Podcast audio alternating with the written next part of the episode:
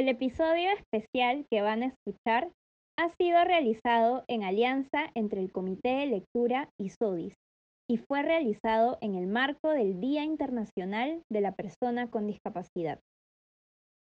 Ser mujer en el Perú y luchar porque se respeten nuestros derechos ya es una tarea ardua. Pero, ¿te imaginas cómo es esa lucha para una mujer con discapacidad? De acuerdo al Censo de Población y Vivienda del 2017, las personas con discapacidad representan el 10.4% de la población general. De este porcentaje, el 57% corresponde a mujeres. Y según el Consejo Nacional para la Integración de la Persona con Discapacidad, CONADIS, las mujeres y niñas con discapacidad enfrentan grandes desventajas en los indicadores asociados a educación, empleo, pensiones, salud y conectividad social con respecto a los hombres con discapacidad. La múltiple discriminación a la que se enfrentan las mujeres con discapacidad las expone a la violencia, los abusos sexuales, el abandono, los malos tratos y la explotación. Y gran parte de estas desigualdades se explican por los estereotipos y creencias que giran en torno a ellas. Uno de los mitos más comunes sobre las mujeres con discapacidad es que somos como niñas y que por tanto no podemos decidir por nosotras mismas. Eso implica que cada vez que vayamos a un servicio público nos piden que vayamos con un acompañante que haga de tutor, como si no pudiésemos ser autónomas. Niñas eternas o incapaces de elegir son concepciones que tienen que afrontar las mujeres con discapacidad al interactuar en el espacio público. Pero no son las únicas creencias. Piensan que somos asexuadas, y eso es totalmente falso. Ni siquiera nos preguntan. Lo asumen, lo dan por hecho. Y eso invisibiliza que existen mujeres con discapacidad que son víctimas de violencia sexual. Ni siquiera contamos con información sobre sexualidad o sobre prevención de violencia accesible para nuestro tipo de discapacidad. Información que nos podría ayudar a identificar posibles agresiones.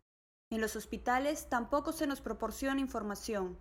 El personal de salud también asume que no podemos ejercer nuestros derechos sexuales y reproductivos. Y si dices que perteneces a la comunidad LGBTQ, la sociedad te observa como alguien raro, porque no pueden imaginar que una persona con discapacidad puede tener una orientación sexual distinta a la heterosexual. Otra creencia es considerar que todas las relaciones sexuales con personas con discapacidad son abusos o violaciones, sin tomar en cuenta que las mujeres con discapacidad pueden decidir si desean o no vincularse con alguien sexualmente. En otros casos se dice que las mujeres con discapacidad son hipersexuales y que no pueden controlar sus deseos. Pensar desde ambos extremos hace daño y quita la posibilidad de que las mujeres con discapacidad hablen con libertad de lo que sienten. Otro mito es pensar que las mujeres con discapacidad no pueden ser madres, cuando lo cierto es que con los apoyos y adaptaciones pueden ejercer su maternidad libremente Incluso este mito ha hecho que en muchos países las mujeres con discapacidad sean víctimas de esterilizaciones forzosas, aunque en el Perú no se ha hecho estudios al respecto. Y no olvidemos esa creencia de que se tiene que no somos atractivas y que nadie se fijaría en nosotras. Mucha gente piensa eso debido a que existe un ideal de belleza que asume que únicamente son bellos los cuerpos sin ninguna discapacidad. Sin embargo, la atracción va más allá de esos estándares. La discapacidad es social y no es solo un diagnóstico médico. Depende del entorno y de las barreras que encontremos en la sociedad. Si una mujer con discapacidad física quiere acudir a un centro de salud y se encuentra con escaleras en la puerta de ingreso, no va a poder entrar de manera autónoma al establecimiento, pero si esa misma mujer acude a otro centro donde hay rampas, ascensores, espacios amplios para su silla, va a poder acceder sin problemas. Ahí desaparece la barrera. Por ello, debemos promover un sistema en el que todos y todas podamos interactuar desde nuestras diferencias. Ya estamos cansadas de que los estereotipos hablan por nosotras queremos hablar y tener voz y e, elegir que nuestros derechos se respetan porque también somos mujeres. Este episodio fue realizado en el marco de la conmemoración del Día Internacional de la Persona con Discapacidad y fue conducido por quien les habla, Andrea Burga, y contó con la colaboración de las compañeras. Mi nombre es María José Lezama y soy una persona con baja visión. Soy Rosa Victoria Chauca Gutiérrez, autista, loca, teatrera y arte educadora por vocación.